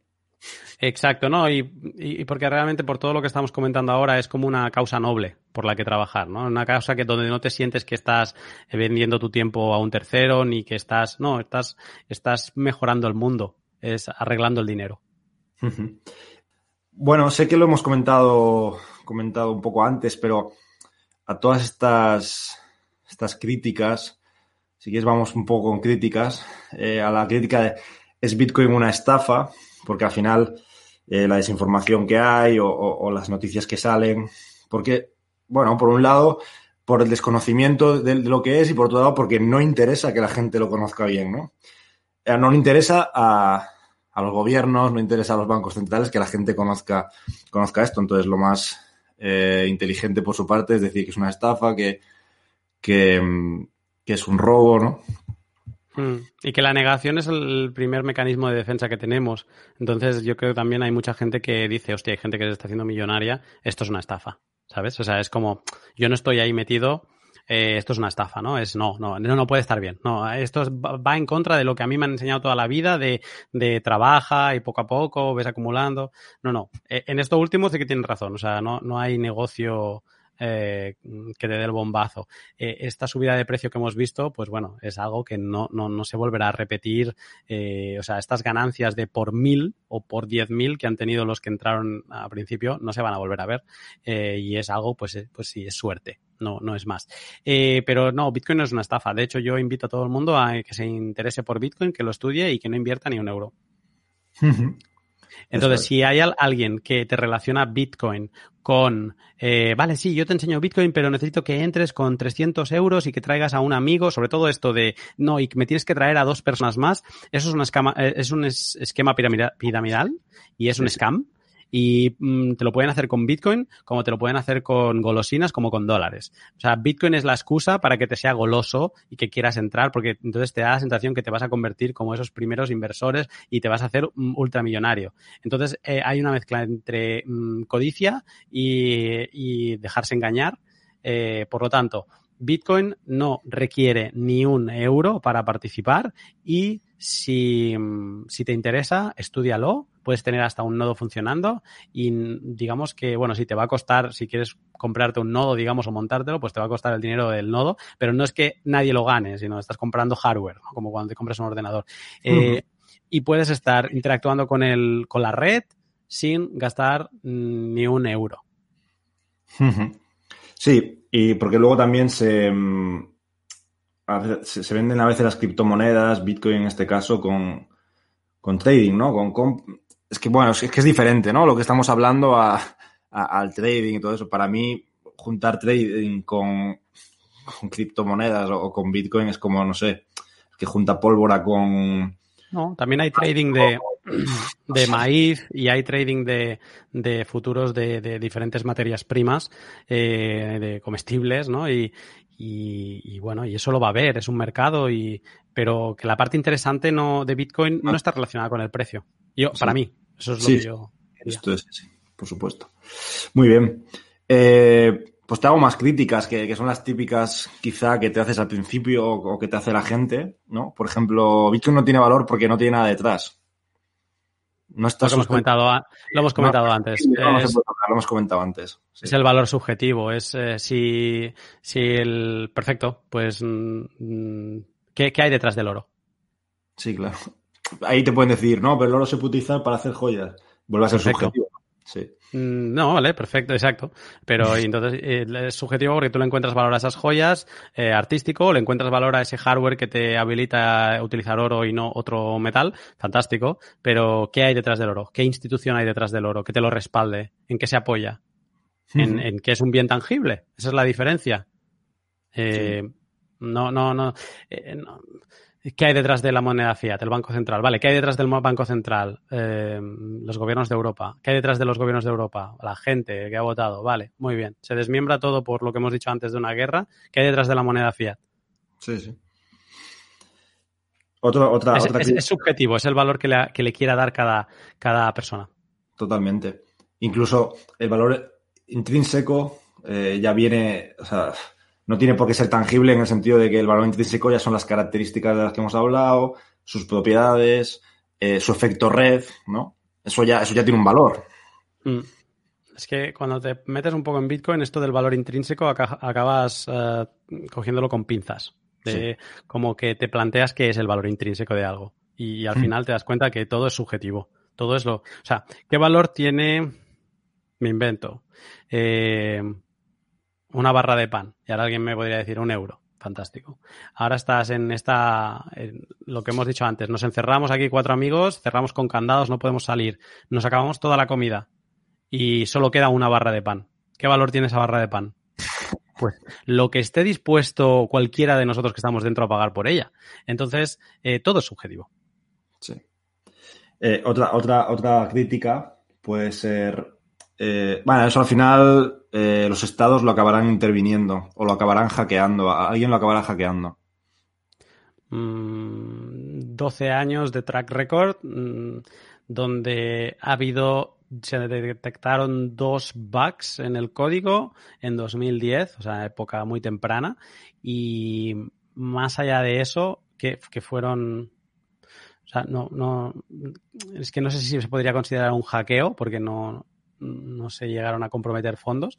Eh, o sea, Bitcoin se apoya en la criptografía y mientras la criptografía sea fuerte, eh, no pasará nada. En el caso de que esta criptografía acabe antigua y lleguen los ordenadores cuánticos que puedan, digamos, resolver estas ecuaciones de problema del logaritmo discreto, que es en lo que se apoya eh, Bitcoin, pues eh, no, habrá ningún problema. Se, cambiará el, el, el, mecanismo de hash, se pondrá otro, se hará como un upgrade y ya está.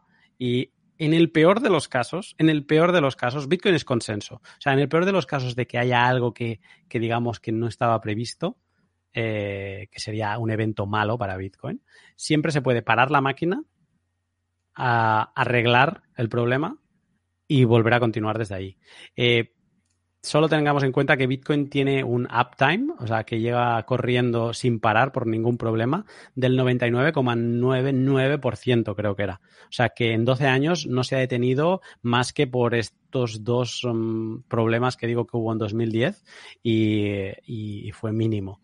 Así que mm, es lo de siempre. Hay que pensar que es un acuerdo entre todas las partes, entre todos los actores y que cuando algo pase y Mm, digamos que no convenza a la gran mayoría, siempre se puede plantear una solución extrema. Es que es fantástico, pero la siguiente pregunta era si un ordenador cuántico en el futuro podría llegar a descifrarlo. Eh, contestado. Contestada. Y, también te iba a preguntar qué tendría que pasar para que Bitcoin siguiera creciendo o tuviese éxito, pero al estilo Charlie Munger, voy a invertir la pregunta y te creo que tiene más interés y te voy a preguntar qué tendría que pasar para que Bitcoin fracasara? Que no lo utilizara la gente. Que a la gente no le pareciera interesante. Que hubiera otra cosa mejor. Em, yo creo que es, es, eso es lo más, eh, lo más preocupante, que no tuviera interés la gente por él. hay, hay, otra crítica que, que bueno, esto, esto viene ya con el, con el tema de los incentivos del, minado, pero la típica crítica que puedes ver en cualquier periódico de, de, gente que no ha hecho los deberes y que dice que no, que claro, que tiene, que consume no sé cuántas mil veces más energía una transacción de Bitcoin que una en Visa. No sé cómo lo, cómo lo puedes desmontar así rápidamente. ¿Que, hay algún problema en ello? Bueno, un poco de eficiencia. Eh... O sea, entiendo lo que quieres decir, ¿eh? Pero eh, no sé cómo ponerte la crítica para que la desmontes. Sí, no, eh, estoy haciendo de, abogado del diablo aquí. El problema no es el consumo. Que yo sepa, estamos en un mercado libre, ¿no? O sea, si yo quiero consumir 100 mm, kilovatios de energía, los consumo, los pago y, adiós, ¿no? El problema seguramente es la fuente de la energía. O sea, el problema no es Bitcoin otra vez. El problema es qué fuente de energía estamos utilizando. ¿Es energía limpia o es energía sucia? Entonces, no miremos a Bitcoin como el problema. El problema es qué fuentes de energía se está consumiendo. Por lo tanto, centrémonos en mejorar, centrémonos en obligarnos a, utilizar fuentes de energía limpia. Ahora pongamos que todo el mundo consumiese energía solar, energía limpia o eólica, ¿no? Eh, verde. Eh, entiendo que será un mercado libre, de donde cada uno podrá consumir lo que quiera. Mm, ¿Qué problema hay? Este, es el, O sea, yo creo que se, está, se enfoca mal siempre esta, esta pregunta. Bitcoin consume tanto porque porque hay una demanda y más que va a consumir. Eh, al final, ese consumo, eh, no vamos a entrar ahora, pero es en lo que se apoya la seguridad de Bitcoin, porque alguien para, para mm, conseguir bloques de Bitcoin lo tiene que mm, justificar con, un trabajo que al final se traduce en, consumo eléctrico. Por lo tanto, eh, eso significa que hay mucha gente que, que le interesa Bitcoin y lo está apoyando consumiendo cantidades ingentes de electricidad. Fantástico. Sí. ¿Qué, tan sano está Bitcoin? Pues solo hay que mirar esto, eh, la factura eléctrica mensual. Eso es que está muy sano. Eso es que hay un interés por parte de los mineros a, seguir trabajando en él. Sí, que después todo lo que, todo lo que gastan, o sea, hay una alineación de incentivos, ¿no? En los mineros. es lo que. Es decir, que, ese gasto después les viene. les viene de vuelta, ¿no? Si no, no lo harían. Claro. ¿Quién gasta? Sin, aparte de los gobiernos, ¿quién gasta por encima de sus posibilidades? Muy buena esa. y ahí queda.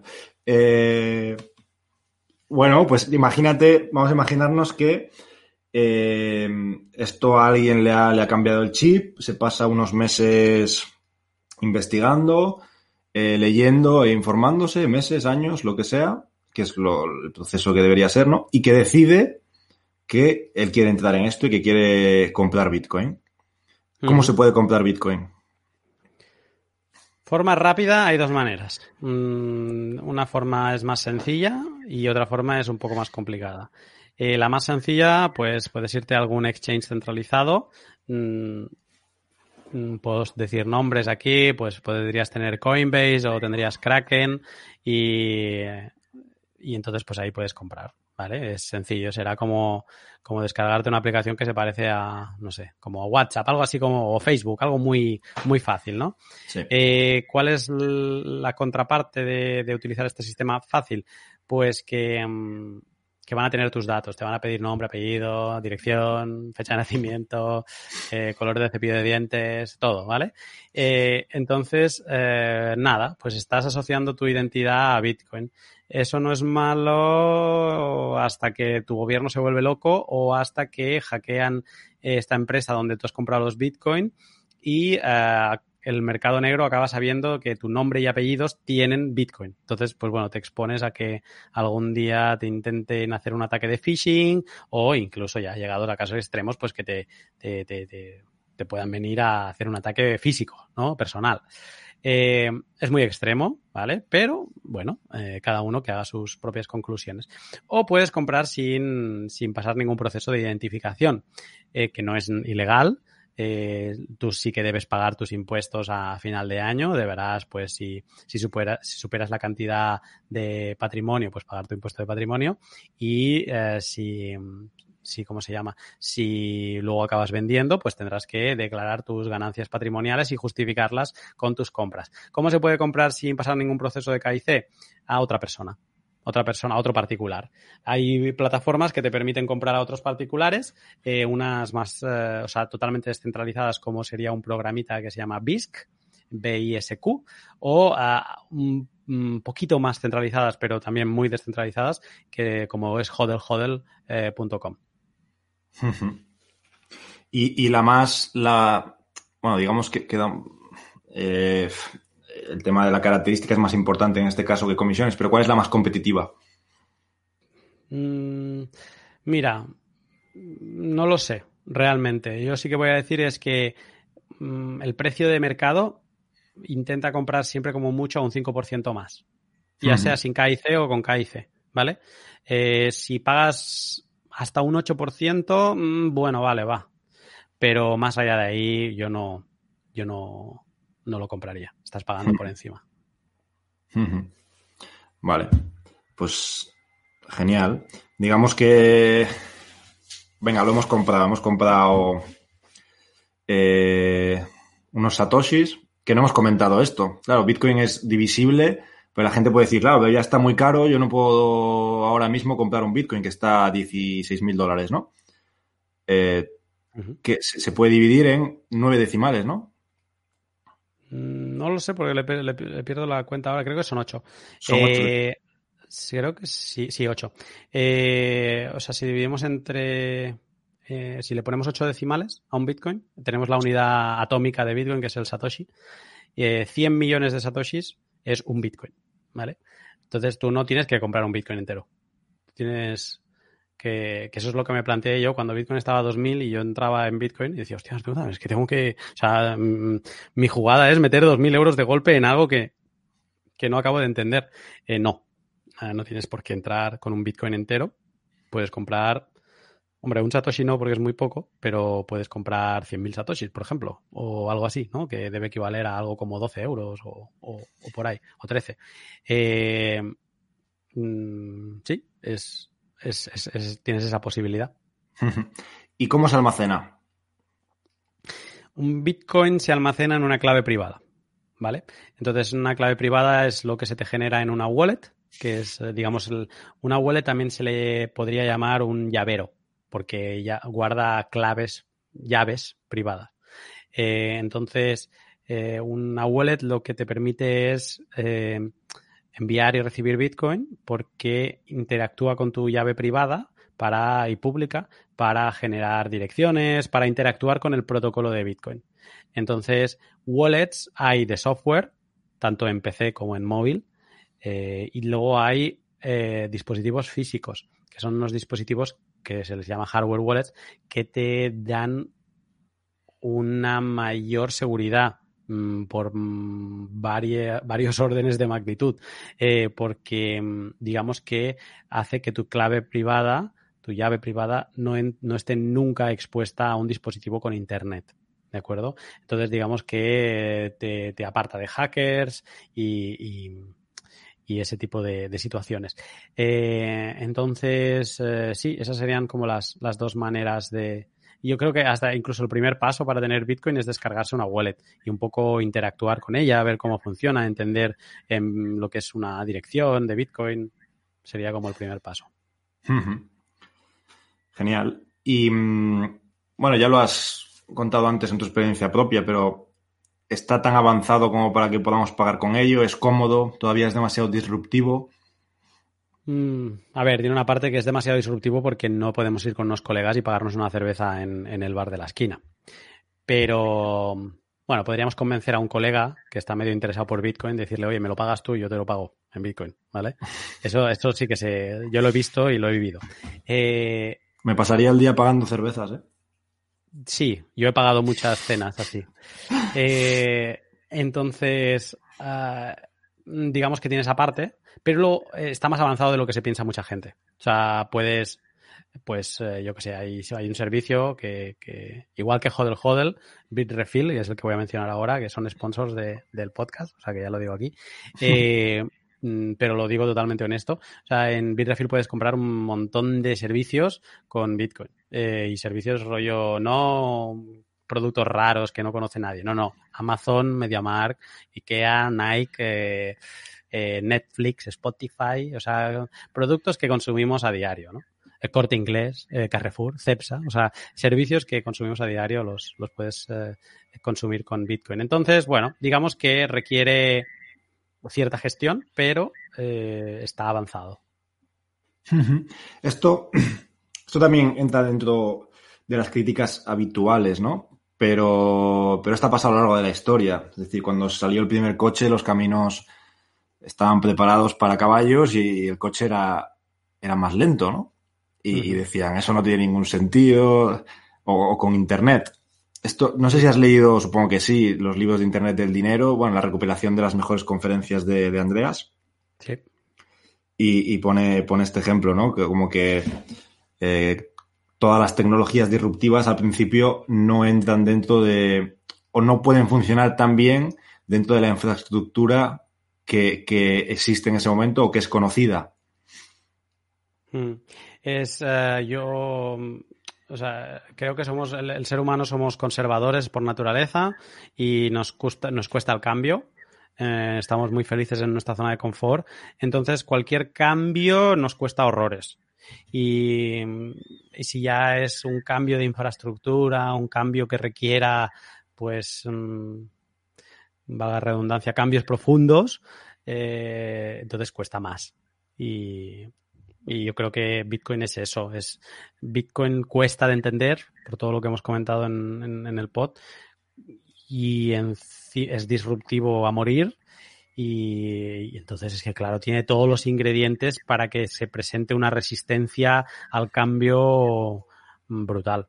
Y es lo que, lo que vemos. Lo que también vemos es que gente que se opone directamente a Bitcoin en algún momento de su vida eh, acaban sucumbiendo y acaban volviéndose bitcoiners en mayor o menor medida. medida. Y entonces, bueno, pues es interesante. Sí, porque, acaba, ah, porque acaban entrando. Es decir, tú haces la crítica al principio sin, conocer demasiado, igual leyendo titulares, y una vez que, te, que, entras eh, y dices, aquí hay, aquí hay algo, y, y, bueno, el fallo es un poco criticar sin, sin haberse enterado, pero, pero es un acierto el intentar enterarte o aprender después más de lo que has dicho, ¿no? Eh, exacto, exacto. Entonces, bueno, es, eh, es, eso, ¿no? Que sí, habrá mucha resistencia al cambio y mucha crítica, pero mm, Bitcoin no tiene ninguna prisa tampoco. Empresas como, o no sé qué opinas con esta, digamos, pequeña adopción que está viendo en 2020 a nivel institucional de empresas como MicroStrategy, Square, que lo han incluido en su balance Square menos, que es la de Jack Dorsey, el, fundador de Twitter, pero MicroStrategy ha, comprado 500, cerca de 500 millones de dólares en Bitcoin y lo ha incluido en su caja. O sea, su reserva de dinero ahora es Bitcoin. Eh, bueno, hay más casos, PayPal, pero lo de PayPal es diferente. Yo lo veía como un algo positivo y, y, ahora no sé qué decir. Em, ¿Qué opinas de esto? ¿Qué es el siguiente paso? O sea, hemos tenido una adopción de de pequeños, o sea, de, de usuarios, de retail, de first adopters y, estábamos en un punto donde, donde el siguiente paso era empresas cotizadas, ¿no? Y, y es normal. O sea, es que es, es lo que te decía antes con las palomitas. E, es el momento de Bitcoin. O sea, todo el mundo está girando para que sea toda la situación política y global para que nos estamos dando cuenta que el problema es el dinero y el poder sobre el dinero. Entonces es normal que, las empresas de mm, cotizadas pues también le, hagan ojitos a Bitcoin. Y, bueno, esto es un efecto dominó. O sea, esto eh, hay un, un, artículo, no sé quién es, pero me, me quedé con esa frase eh, que dice algo así como slowly, then suddenly. ¿no? Es como poco a poco y, entonces de repente. Es, como que Bitcoin lleva ese camino de a poco a poco y, habrá un momento, un, un, un, punto de inflexión donde de golpe sea de repente, ¿no? Y entonces de golpe sea como todo el mundo tiene que estar en Bitcoin. Y entonces ya sabemos lo que pasa cuando hay esas fiebres, es cuando de golpe se genera una burbuja y al final el culpable acaba siendo Bitcoin. No, perdón, el culpable acaba siendo pues, eh, pues estas oleadas de, interés que acaba habiendo en cierto momento por Bitcoin, que sí, que disparan, hacen un, se crea una crisis de, de, de, liquidez, no hay Bitcoin para vender y entonces el poco Bitcoin que hay se va a las nubes. Eh, lo vimos en 2017, lo vimos en 2013. Mm, pregunta quizá como para terminar, eh, ¿lo veremos en 2021? Pues Ojalá que sí. O bueno, mm. ojalá que sí o ojalá que no. El caso es que la gente se interese y que, y que siga hacia adelante. Mm. A Bitcoin le da igual si se interesa o si no. a Bitcoin, sigue, Bitcoin sigue para adelante.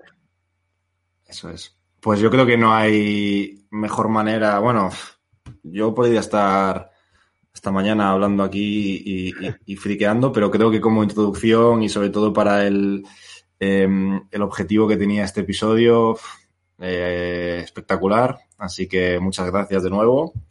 y, estamos en contacto y, nada, lo que, lo que necesites y vamos hablando. Perfecto, pues gracias por haberme invitado y ha sido un placer compartir esta, esta mañana de domingo. Muy bien, gracias Lunati. Un saludo. Un saludo.